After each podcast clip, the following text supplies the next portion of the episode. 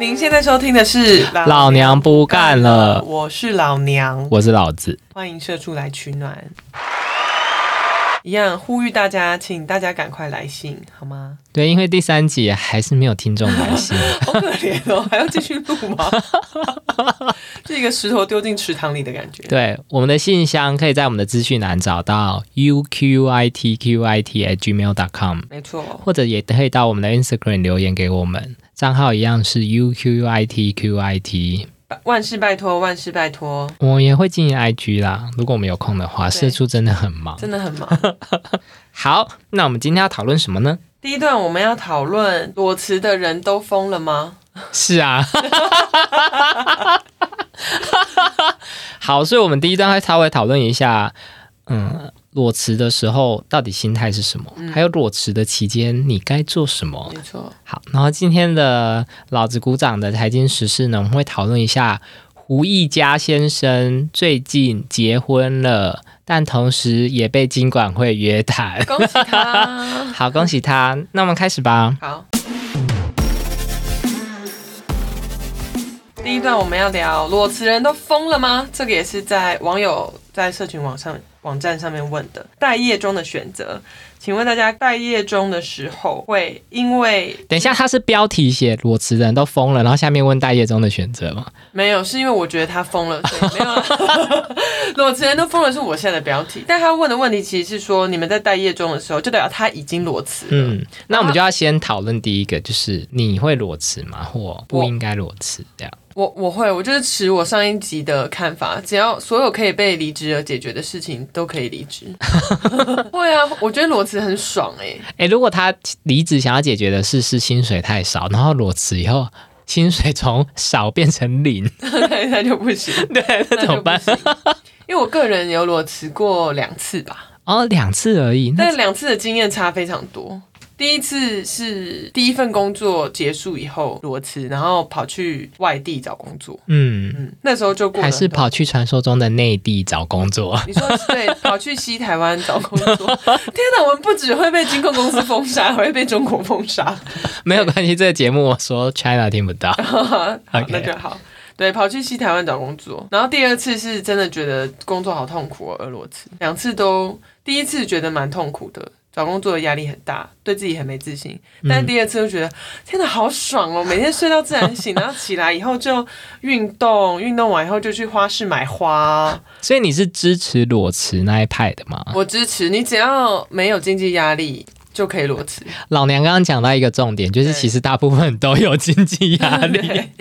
对，因为我就是比较不敢裸辞那一派的欸、你当然要对自己设一个期限呢、你不要就是 待业太久。因为我我我主张就是，嗯，其实找工作跟 又要讲找工作跟赶着要结婚很像，嗯就是你裸辞之后，你就会有时间压力。对，然后你很容易到最后，你就会想说，算了算了，赶快找一个工作好了。嗯然后就很容易，好像人家说，诶，你怎么三十岁还不结婚？你就想说，算了算了，二十九岁那一年遇到谁，我就跟他结婚这样子。哦，真的，所以我就会很不敢裸辞，就会觉得说我到时候可能会因为时间的压力而选择了一个更糟的工作。没错，这是有可能会发生的。 那就要请有这个裸辞经验的来跟我们讲，要如何排解这样子的压力， 就是赶快找到。如果没有裸辞的话，你身在一个你觉得很痛苦的工作，你也有可能因为想要赶快逃离这个讨人厌的工作，而接受你没有很喜欢的工作。所以其实重点是要细心筛选工作。但我觉得，如果你的原因是因为工作让你身心不健康，影响你的生活，那你就裸辞啊。那你觉得在什么样的情况之下是你支持裸辞的？一个是你刚刚说的嘛，影已经影响到你身心健康了。嗯那还有吗？嗯，像我觉得如果工作有犯法的话，赶快裸辞。对，我觉得一个就是犯法，那如果在什么线上博弈公司担任客服，不知道、哎、欸。那薪水很高哦，即便只是是啊担任客服，可是电视上不都会演说警警方破获一起线上博弈，然后冲进去，然后里面的人都坐在位置上，然后双手举高吗？也你会上新像闻欸像我们现在一样戴着耳机。 对，你会上新闻呢、欸但我就觉得，如果危害到你身心健 康，对或是犯你发现工作其实是有犯法的成分在里面，就一定不要考虑，嗯直接辞职。而且你想，我们这些社畜，你等到你退休，你要等几年？你什么时候可以不要工作，然后好好的享受你的生活？尤其是如果工作让你觉得很焦虑、压力很大，而影响到你的生活品质的话，你如果马上跳到下一个工作，我觉得你会忘记你是为了什么工作。我觉得你要找回你喜欢的生活长什么样子，你才会在找下一份工作的时候尽力去达到你想要的生活的样子。所以是不是就是他们有说，你平常要存款存什么六个月的紧急备用金，对，才能够让你在裸辞的时候比较有底气？没错。但我觉得六个月不够。 因为也不够。请问你裸辞的生活是多么奢 华？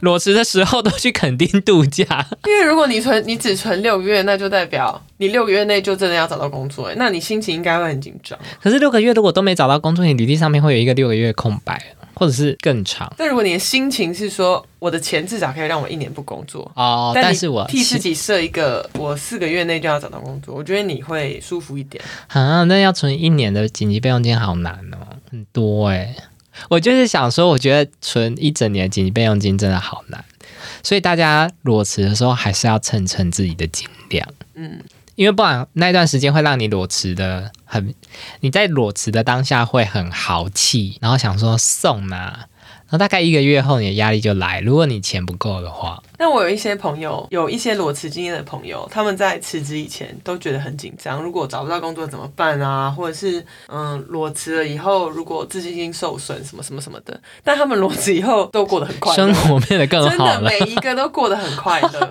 你是说就从此不工作了吗？没有从此不工作，可是他们都没有他们想象的那么焦虑。哦，而且我觉得最神奇还的是是他们有服，用一些药物。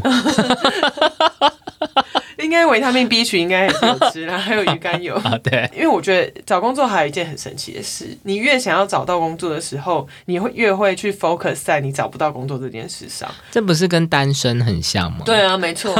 如果你就是放心的裸辞，然后好好专心过生活，你就不会这么得失心不会这么重。这这就跟两性关系里面说，你与其一直积极要找到男朋友或女朋友，你先爱你自己。没错，嗯节目最后改成两性节目啊？真的，工作就跟感情一样啊。 对，其实一个蛮通了，像另外一个通了啦。好你有没有发现办公室里面最过得最轻松、最不积极营营，然后但是老板又最喜欢的都是不缺钱，他就不会计较 啊，不会去比说什么谁赚，为什么他工作这么少钱，比如说不会，欸他们就不缺钱 啊，因为我刚刚在想，我们办公室里面那位不缺钱的同事， 没是不是？你越不缺钱，你就越不会计较，你就越不会抱怨，你的工作态度就会越正面，好环环相扣。 所以在这边我们下了一个小小的结论，就是如果你想要用比较好的状态去迎接下一份工作的话，其实裸辞不是一个太糟的选择。对啊，然后，但是如果你钱不够 的话，拜托你不要做这件事，裸辞会把你逼上绝路。对。好，那网友说什么？网友问说，各位待业中的朋友们会怎么做？一个是下面、呃我如果是 B one 的话，我会说谁跟你各位待业中的朋 友我没有，还好，这个社群网站的乡民没有另外一个社群网站 那么有攻击性对。 OK，没好，错他问说，一个选择是为了求生存、支撑生活，先找一个不排斥的工作；另外一个是继续待业、学习技能，直到找到自己真正喜欢的工作为止。你会选哪一个？我会，我其实觉得这个作者有一点点矛盾呢、怎么说？因为他一开始既然选决定选择裸辞，嗯不就代表他要在一个没有工作的状态下开始找工作吗？嗯，因为他如果想说好，我可以一边工作一边找工作的话，他就一开始就不应该裸辞他啊，可能待业一阵子了 吧？他就是我们刚刚说裸辞钱用 完了。过得很快乐，但是钱用完的人。如果你钱用完，你当然要去兼差啊。是哎、我那时候刚从研究所毕业的时候，然后我那时候要去当兵，所以中间有一段时间，然后我就四处去找打工。嗯可是找这种短期的打工好难呢、 嗯，都没有人要录取我。啊，是假的。对，因为他们好像觉得说，哦，你感感觉就不会做长久的话，哦那我一开始就不要录取你。所以我觉得这一个作者，他如果只是想要找一个度过这段时间的工作的话，那他就必须要去找那种真的是度过这段时间的哦，譬如说什么马路口举建案招牌这种，就是打工类型的。真的很度过时间欸诶。对，非常度过时间非常短期，因为连巷口的早餐店、蒸就是公攻读生都会写长期加。哦，对，嗯所以如果你真正要找的工作是比较长期的话，我会建议你就直接找一个长期的工作，对，因为你找一个短期的工作，你又要花心思在这个短期的工作上面，而且短期的工作又很少，嗯就等于你完完全是浪费时间在一个你根本没有要去的方向上面。嗯所以我会建议你，你如果一开始有这个考虑的话，你根本就不应该做裸辞这个选择。嗯，我觉得你讲的很 好。好，那我们今天就录到这里了，大家再 见。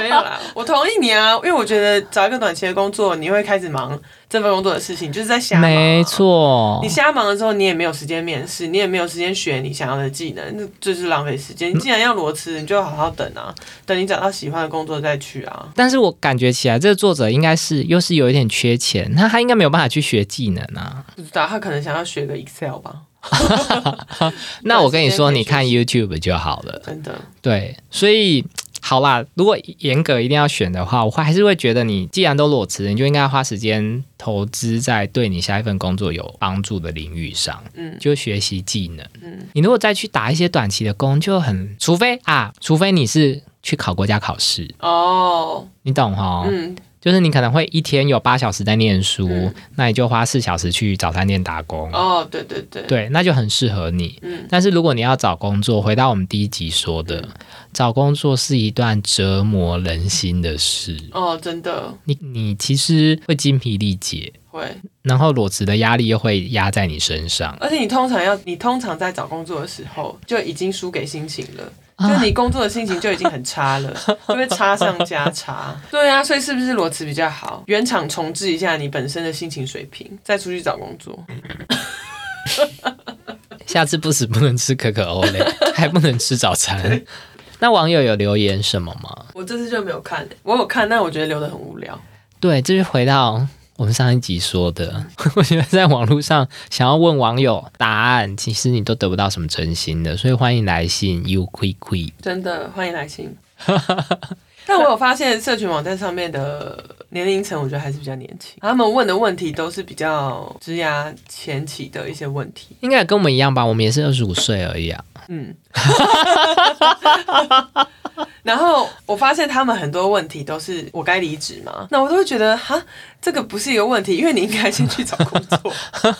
那我那我我我分享一下好了，假设我今天是一个主管，我看到来应征的人他是裸辞的，嗯，我一开始可能会先扣个十分，真假的？对我，可是这是我个人呐、嗯我会先扣十分，然后或许他可以在面试的过程之中，就是把这十分追回来也没差。嗯毕竟我不是扣六十分，嗯，我会先扣十分的原因，就是因为我还是会担心说他会不会不喜欢就立刻走了，嗯所以我会想要他跟我解释说他想要裸辞的原因。如果他就只是单纯说，譬如说不喜欢某一份工作，然后又会裸辞的话，我就会觉得他有很大的几率他。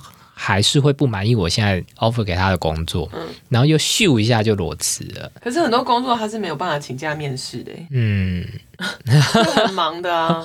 那你就要学当年的我。 我当年因为我从来没有裸辞过，嗯所以我都是请假面试，嗯或者是偷偷就是好像生病了，然后请半天，然后在公司的厕所换衣服，然后出去面 可是你试。这样就很容易，你只会面试几家，因为你不能对太常请假，你就没有办法真的好好的去选到你喜欢的。所以，我们节目到现在第三集一直有一个主轴，嗯，就是跟挑男女朋友一 样，找工作要慎选。哦真的，因为我就不是海捞，就是不是海丢履历那一派的， 我就非常谨慎的筛选我到底要去哪里面试。哦。对，因为我很怕浪费时间在一些我不会跟他结婚的人 身上。哦，我就是海捞哎、不管感情跟嗯 感情跟工作都是，啊这段我会帮你剪掉。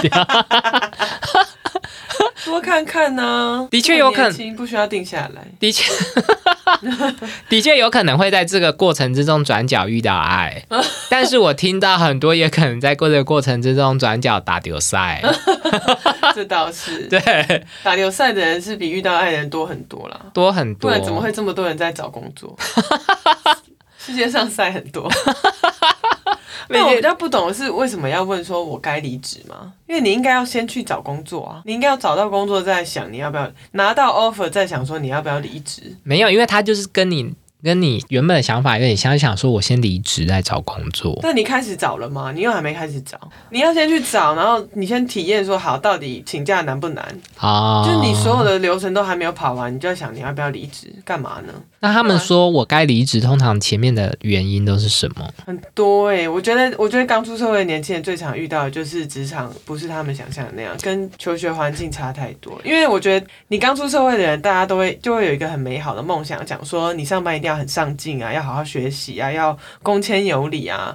然后进入这个环境，又发现根本就不是这样你说不应该好好学习，也不要恭谦有 礼，要没礼貌。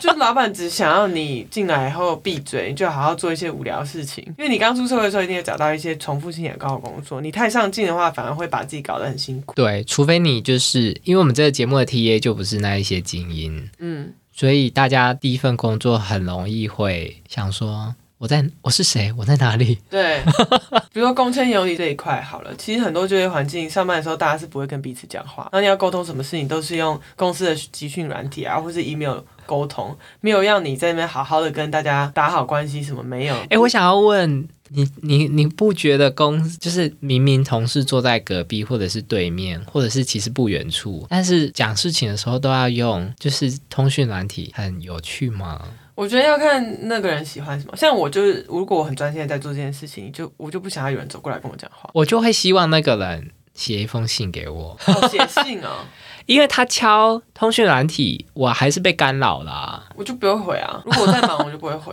我从小时候就是这样，就是同学传简讯给我，如果我不我不想回，我就不会回他简讯。你是说直到天荒地老？对啊，然后就很容易隔天忘了他有传简讯给我，然后这辈子就不会回人家简讯。对，然后他可能就会觉得你很冷淡，哦，然后我就会赶快回，然后跟他说我在忙我就不，可是那时候一则简讯要十块，你也会回吗？哦。我就没有就不会回可是以前写简讯的 时代，嗯，都往内三块之类的，不是不是，简讯的内容应该都不会期期望对方回吧？哦，就是一个留言的状态。对，其实都是留言哎，因为我还记得那时候传最多简讯一定是跟自己的男女朋友，嗯，其实都是传自己多想念对方，然好后朋明友也天会见。啊。哇，因为我会直接跟我好朋友用电话联系，我们那时候网内互打免费，哦，对对对没错， 亚太对电信、现在还有人在用亚太电信，是不是被收购 了啊，。亚太电信是什么？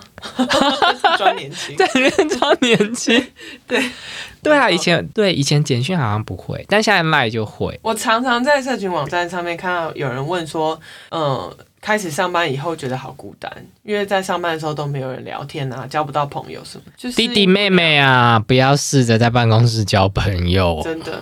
办公室到底该不该跟办公室人交朋友？这也很难，这是我朋友公司的例子， 就是我朋友公司有一个实习生很友善，看到哥哥姐姐们都会都会打招呼啊，然后简短的聊一下啊，就是很有很有亲和力的哎、一个实习生。嗯超级友善，因为通常实习生因为年纪太轻，都会非常害羞。就你知道吗？被公司的一个老板说，觉得他很油 条，就是说他怎么会他怎么会这样？实习生就是应该要闭嘴啊，然后等别人找他讲话这种感觉，不要随便找人家聊天，你就坐在那边，然后好好的做事就好。好，可是你知道，呃，外商公司的实习生应征的基准的那个过程，跟这个行为是完全相反。外商公外司商是或是银行啊，任何产业啦，你在找实习生的时候，你怎么可能去找一个看起来很乖、很听话？哎、你不觉得不你会不觉得举手实习生的市场其实比真正的求职还要竞争吗？很竞争，因为而且名额有够少。而且很荒谬，因为甄选实习生的的条件跟求职，我觉得不太一样。甄选实习生的时候条件非常严格，然后实习生进来以后就专门叫他们去影印跟订下午没茶，错，没错， 很有盖章。对啊，我就觉得其实现在出社会的小孩蛮可怜的，因为至少我们那时候在出社会的时候，我觉得我们的预期是比较真实的吧。我那时候对薪水的预期是不真 实的，对，OK，薪水预期是不真实，可是我们都知道出社会以后，你就是要听话，要愿意加班，你不要意见这么多。他们也不会营造一个好像你意见比较多，你会比较容易成功哦的对假象。可是我觉得现在有啊，我觉得大家真的不要被骗哎、意见多不见得是好事，真的。因为老板最后只会觉得你好吵没有意意见多不是不见得是好事，是绝对不是好事。啊。你可以意见多，但先确保你的意见跟老板的意见是一致的。 Yes，如果你的意见多，但又跟然后又跟老板的意见一致的话，你就是一个非常杰出的人才。没错，如果你的意见多，然后跟老板意见不一致，你就只是一个麻烦鬼。没错，因为网络上都会跟你说你要呃力求上进，要找到可以改善的地方。网络上什么行业千万周不要刊、千 万不 Cheers 杂要，志，千万不要一天到晚去找可以改善的地方，除非是老板想改的地方，你就要说真的这个东西一定要赶快改。老板没有说他要改，你就不要在那边说我觉得这个东西可以改善，不要傻傻的。 哎、但我不太确定耶，是不是你毕业的学校跟我毕业的学校不一样？因为其实我大学的时候，我那些同学也没有很喜欢改善事情。我们大学的时候不是啊，可是现在我不知道，不知道为什么现在这些嗯嗯周刊、嗯嗯的杂志都要这样骗 骗年轻人。 而且我怀疑《嗯二周刊》跟《嗯二》杂志的那个小编也没真正工作过，不是就没在除了杂志社以外的地方工作过啊？我想杂志社内部也没有要求他们天天要找可以改善的。就他们会写一些职场建议的文章，那他们本人没有在外面上过班。哦，这就好像学校的那种嗯、呃教授辅导老师，哦他本人也没有上过 班，或是教你填填志愿的老师，他也没没有有教你填志愿，老师就是教你如何以你这个分数上到最好的学校，这是他的目标。但是你的职涯不是他的考量点。没错。哎、对等到你毕业的时候，职涯早就变了，好不好？社会早就变了。 对，当年为什么没念理工 科？所以一切就是看缘分啦，好不好？就你好好的的培养自己的平常生活的兴趣啦，好像是、 欸、找到生活的重心，对。不要以为找到好工作就可以救了你。你说去大安森林公园拍鸟吗，去河滨 公园，不要再讲错了， 都已经第三集了。大安森林 OK 公啊园没有鸟吗？ 但是有很多鸟，但人很多。啊，河边比较少，是真的好，那我们这一段就是究竟该不该裸辞？我们的结论就是，你应该要先确认裸辞能不能够解决你的问题。嗯，然后我的结论就是，所有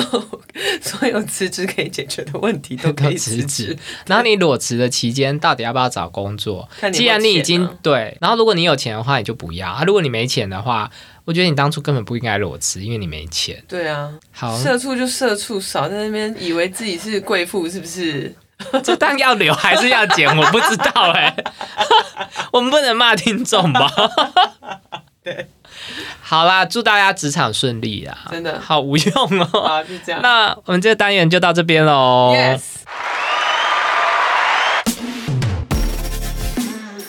接下来这个单元，老子鼓掌。鼓掌！哎、怎么那么快就结束？哇这个这个鼓掌声好短呢、今天要聊什么？我们今天要聊街口小霸王胡一街家，口小霸王，我觉得我们要互相纠正，在广节目里面再出现 中国腔就要罚十 就要罚十块。块。好，那我们今天街口小霸王的这个故事呢，我们要先不是街头小霸王哦，是街口小霸王。 那老娘知道胡一家是谁吗？我知道他是定吴的儿子，定武是谁？定武是你朋友，是不是叫的很熟我悉觉得耶？真的好失礼哦，每一集都直呼敏慧，上一集一直雪红，雪红可以用中国腔吧？这个这个不违我和吧，上上一集是说东晋哥，好像跟他很熟。对胡一家就是开发金控以前的他是什么董事长董事长的的儿儿子。好，胡一家呢，就是第一个认识是街口支付的创办人。街口支付就是现在台湾就是跟 Line Pay 打对台，是台湾市占率最高的，然后就是由胡一家先生所创立的，是不是听起来就是一个胜利组？胜利，就是我们不会邀来我们节目的人。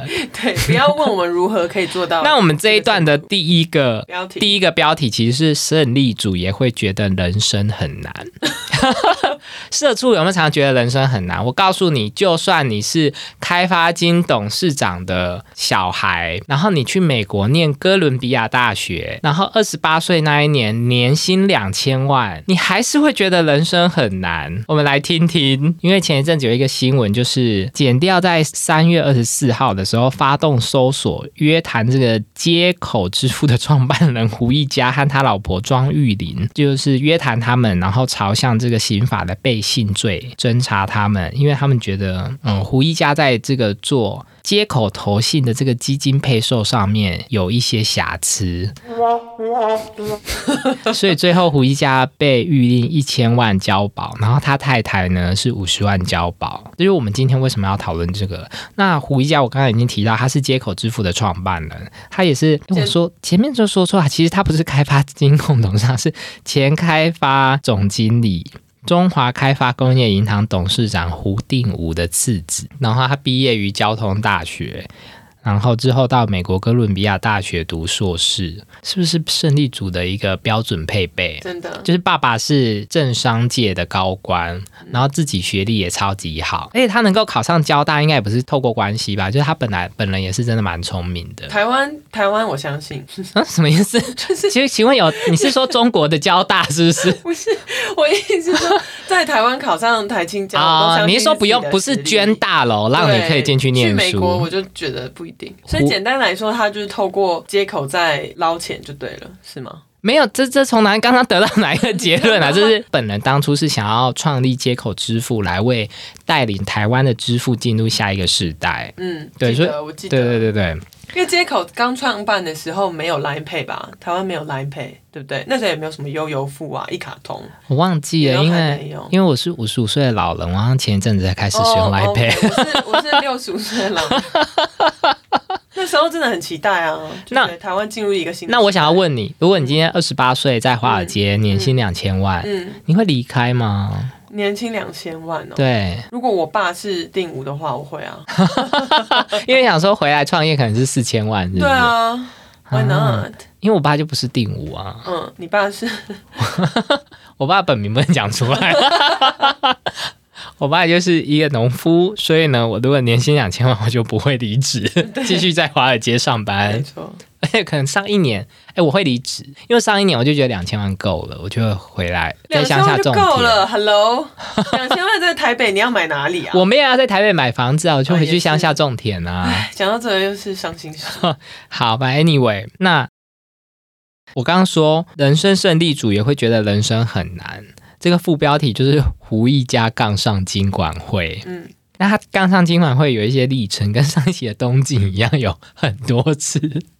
第一次就是接口呢，他一开始是接口支付嘛，嗯，然后后来胡一家他就想要这个有点是重抄他的老本业嘛，他就成立了接口投信。嗯然后那时候胡一家就要担任接口投信的董事长。嗯那时候胡一家呃，他们这个接口投信的董事长就要把他们的经历送到呃金管会去审查，然后金管会就驳回。说胡一家不可以担任接口投信的董事长，因为胡一家没有提供学历证明。 然后胡一家就抱着哥伦比亚大学的两只熊， 然后拍一张 Facebook 的照片，说学历有这么重要吗？翻白眼。今晚会就出来喊冤啊！他说要当董事长有三个条件，一个就是他已经在其他的金融机构担任过职位，然后第二个不然就是你在这个金融圈有一定的这个资历，然后第三个就是说你要有相对应的呃证诶、证照之类的。嗯，然后他就说胡一家不止没有布克伦比亚大学的毕业证书，然后之外也都没有写说他到底具体在金融圈的经历是什么。就是他书面程序没有跑完就对了啦。对，然后接口投信就说他们有，然后金管会就说你不能够只是送一张申请表来就宣称你做完了，嗯然后他们就有点第一次算是，这算第一次嘛，反正就是其中一次就是他们吵架，嗯，然后之后又有一次吵架，就是你还记得接口曾经要成立托付宝这个东西吗？嗯，对，就是有点像是大陆的那个支付宝，余嗯额宝，嗯嗯就是让你可以在里面做一些投资，嗯，然后金管会也说就是不行，金管会那时候是觉得接口支付就是有诱导投资人相信确定会获利这件事，嗯，然后接口投信就说他们的标语叫做“预期获利几 percent”。他说“预期”这两个字就是不是一定啊，嗯然后金管会就说不行，嗯 那金管会是大动作、欸，接口投信也是真的是杠上哎、嗯就是有消费者汇钱到他们的保管银行是张银，然后金管会下令说不行哎、所以那个银行直接把账户关起来，哦钱汇不进去，嗯所以他们又一次冲突。然后这一次就来到了这一次三月的新闻，他就是说 E 接口投信在布兰特正二的 ETF 上面有这个背信的嫌疑。嗯，那我先问，你知道布兰特正二是什么吗？什么？它就是一档追踪布兰特原油的基金，嗯然后它的绩效呢是布兰特的涨跌幅乘以两倍。嗯，那最近这几年不是全台湾就是风基金，疯投资，哦 什么都想投资。然后，所以它一开始推出的时候，就在市场上造成很大的旋风，然后就大家都想强买，然后导致它的价格就溢价，嗯然后他们就接口就第二次，第二次就说好，那我们再发行第二批。然后第二批的时候，呃，就被说他图利特定的人，嗯就是他只让某一部分的人买到，嗯然后这一部分人就再把它拿出去卖，他们就大赚价差，嗯，嗯就说不法获利达到九千万，好多、 哦。真的。其实你刚刚说他一千万元交保的时候，我已经觉得啊，好多哦，我也好想要交保，哈，我好像有钱， 你好像有有点误会哎我，好像我好想要有钱可以交，没有你想说，哎，九千万就想说，难怪放弃华尔街两千真万，的对不对？没 错，真的。对，所以他整个之所以被减掉约谈的原因，就是他们觉得说，哎，你明明已经知道这一档基金，或者是这个嗯它在市场上的价格已经是超过你的认购价这么高了。嗯，然后你还特别就是只让特定的人买到，所以他们就像是抽股票的概念嘛，嗯他们抽股票，然后就比较低的价格买到之后，立刻去市场上卖掉，他就赚那个大价差，大赚特赚。 真的是有钱人才可以变有钱 哎、因为我就没有认识一家啊，好，可是如果你是一家，你会觉得好累，为什么今晚会要一直找我麻烦？会吗？因为他就是一直跟今晚会起冲突，嗯然后今晚会好像就是盯上他。其实今晚会蛮蛮忙的，他们有时候要盯上东进，嗯，有时候要盯上一家。金管会是不太喜欢这种比较新颖的 fintech 的东西。嗯，我觉得公务人员都会偏保守，嗯，所以公务人员啊，你要做什么事啊，上面大概是有八千个章要盖。嗯嗯， 因为这样子有事情发生事情的时候，责任可以被这八千个章给分摊。嗯，所以如果上面只有盖一个章的话， 就是上面那个人要全权负责。所以你要透过什么申请，上面都会有八千个章要盖，所以最支持公务机关的是印章的产行业， 产业好多章要刻，好多章要盖。我们应该要开一个印章公司的，才是真正会赚钱的公司。 那那你这样听完有没有了解为什么胡一家先生要被剪掉约谈？了解 了，以及为什么我不认识一家，但是一家最近有一个喜讯，是我比较想跟大家分享他的。结婚了，他跟他接口公司的员工庄玉玲结婚，那你知道庄玉玲是谁吗？谁？庄玉玲是号称表特版女神，有够正。哦是哦，我没看过。给你看，照片。但一结婚马上就被剪掉调查。对啊，那那个女生有开心吗？那我想要问，就是对女生来说，嗯你觉得这个表特的女神是被胡一家的财富，还是被胡一家的才华给吸我引？看照片，真的很正哎。我讲个题外话，因为我有朋友在接口金融科技那一栋大楼上班，接口金融科技上班的人都是正妹，而且胡一家比他老婆大十三岁，我觉得不输他老婆哎，就是那一栋里面的人都不输他老婆。所以我觉得他真的蛮顺利。即便今晚会一直找他查，他也蛮顺利，因为他跟小他十三岁的超级大正妹结婚呢、他哪里有不顺利啊？一千万元交保，说交保就交保，这有不顺利吗？但他想要做什么，今晚会都会跟他对着干啊。哦，然后他爸还跟他说什么“民不与官斗”，然后他就说：“我还是要力争到底。听爸爸的话好不好”？好，然后他最近就是高调结婚，在万豪酒店办婚宴，迎娶表特版女神。那我这一个的标题是“豪门婚宴也有亲民的一面”，怎么说？我想要给你们看。给你看他们那个婚宴的菜单，你看完以后分享你的心得。婚宴的菜单，花好月团圆，那就是炸炸汤圆啊，那个你去很多婚宴都会吃我到最。喜欢的就是炸汤圆嘞。婚宴最想吃就是炸汤圆。那你第一道菜就可以离开了。对，没 错，这个婚宴我就不会去啊，这红包我又包不起。先包佐鱼子酱、花椒佛跳墙、香葱鹅掌、烧刺身，这这一道就是我会有点生气 的，不是刺身，我也我也会吃到，还是我知道是假的啊、不知道哎、和牛佐牛肝酱菌，这是我觉得里面唯一我比较少在婚宴吃到的菜色对，龙虎斑也会很常吃，糯米，这其实这些就是一定要吃的东西。而且你看下面喝到饱的东西，你才 会 shock。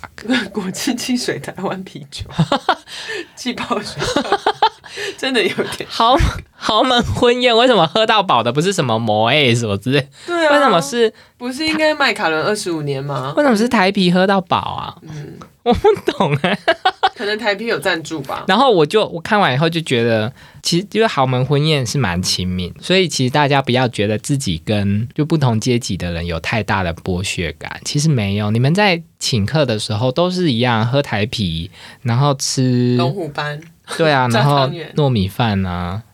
如果没有炸汤圆的婚礼，我会生气耶。那你知道他婚礼有谁去吗？嗯，有马英九哎、真的假的？因为他马马英九好像是他爸爸的同他是不是学，那他是不是就是因为婚礼的时候跟马英九握手？ 没有，他怎是么会发生他先被剪掉约谈才结婚。OK，那马英九有致辞吗？嗯，因为我本来没参加那场婚礼，Sorry，I don't know。是那种有开记者会，然后会有摄影师拍照的那种婚礼吗？不是，就是也算是豪门婚礼，也是有注重自己的隐私吧。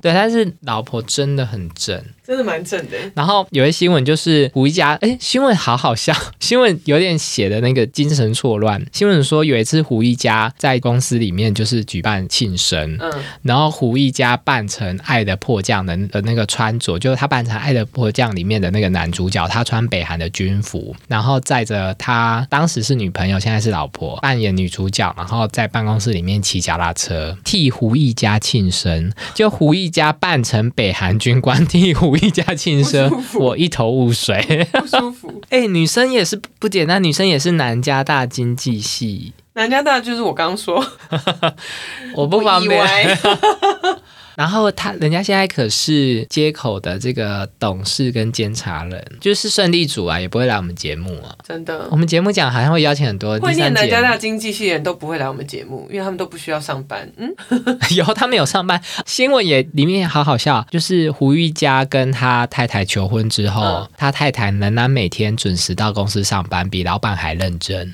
我想说这段评论好奇怪 哦，但我有耳闻，因为我也有朋友在， 我有朋友在街口金街口融跟金内洞上班，他们上班时间很晚呢，就那群美女差不多十点多才会走进来，所以所谓的准时可就能是是十点多。半 吧。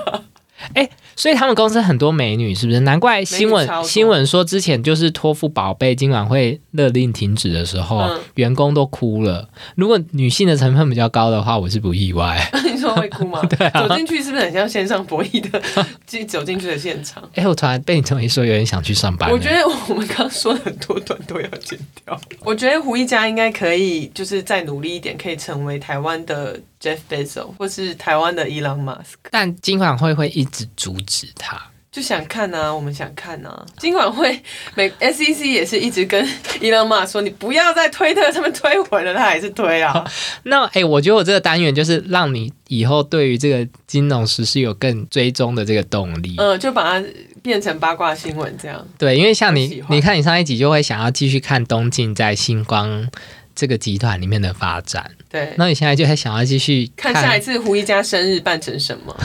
可以办最近红的是什么？社内相亲， 真的 像可以你办社内相亲，我想看。我最喜欢这种什么胡一家庆生办成爱的迫降这种新闻了，以后可以多报一些。对，所以如果你们想要透过《老子鼓掌》这个节目买股票，我告诉你转台吧。 但是我们可以提供你一些跟同事聊天的话题。嗯，好，那我们金融时事的部分就到这边了，谢谢大家。